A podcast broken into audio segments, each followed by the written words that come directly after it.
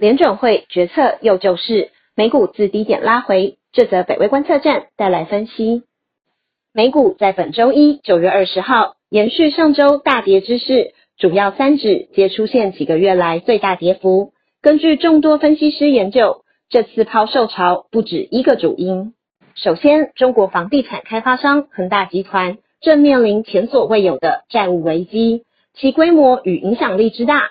让不少人将其与二零零八年引起全球金融危机的雷曼兄弟事件并为一谈。恒大集团本身的股价从去年七月已经惨跌近九十 percent，若是无法如期归还超过三千亿美元的债务，恐怕把整个中国的房地产业拖下水，更可能接着打击全球金融。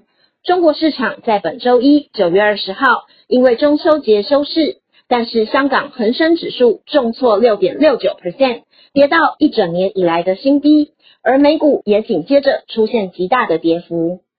另外，美国新冠疫情从八月开始，因为 Delta 病毒的高传染性重新急速恶化。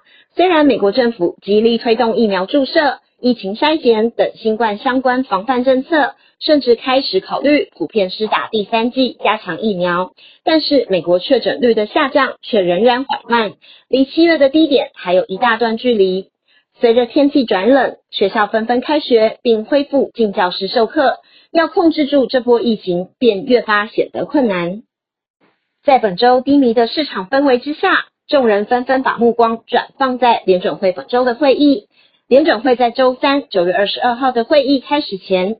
华尔街显然保持着极高的希望，道琼指数从低点反弹上涨超过三百点，而 S M P 五百指数和纳斯达克指数则分别上涨零点九 percent 与零点七 percent。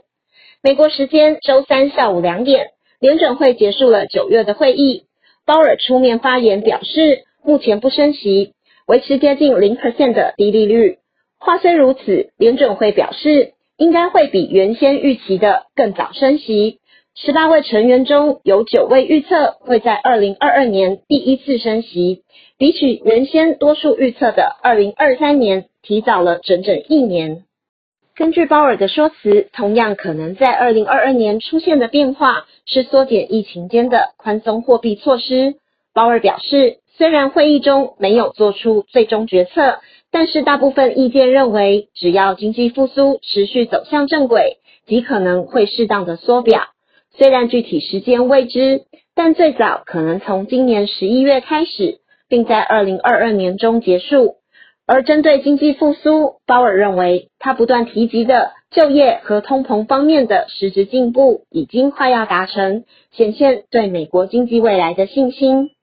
除了缩表升息的时机，联准会也更改了几项关键数据。联准会预期美国 GDP 将在今年成长五点六 percent，低于上次预期的七 percent。但是对于二零二二年的 GDP 成长率，则从原先预期的三点三 percent 上升到了三点八 percent。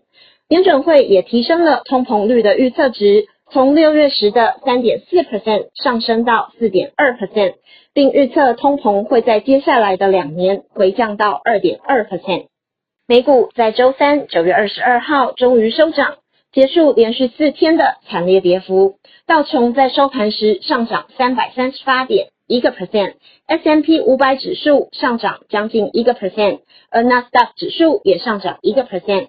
联准会在盘后的发言后。美股期货皆呈涨势，而美股是否能够因为联准会偏鸽派的发言与决策一甩前几日的阴霾，仍然有待观察。谢谢您的收看与收听，也请继续订阅北威频道，掌握重要分析。谢谢，拜拜。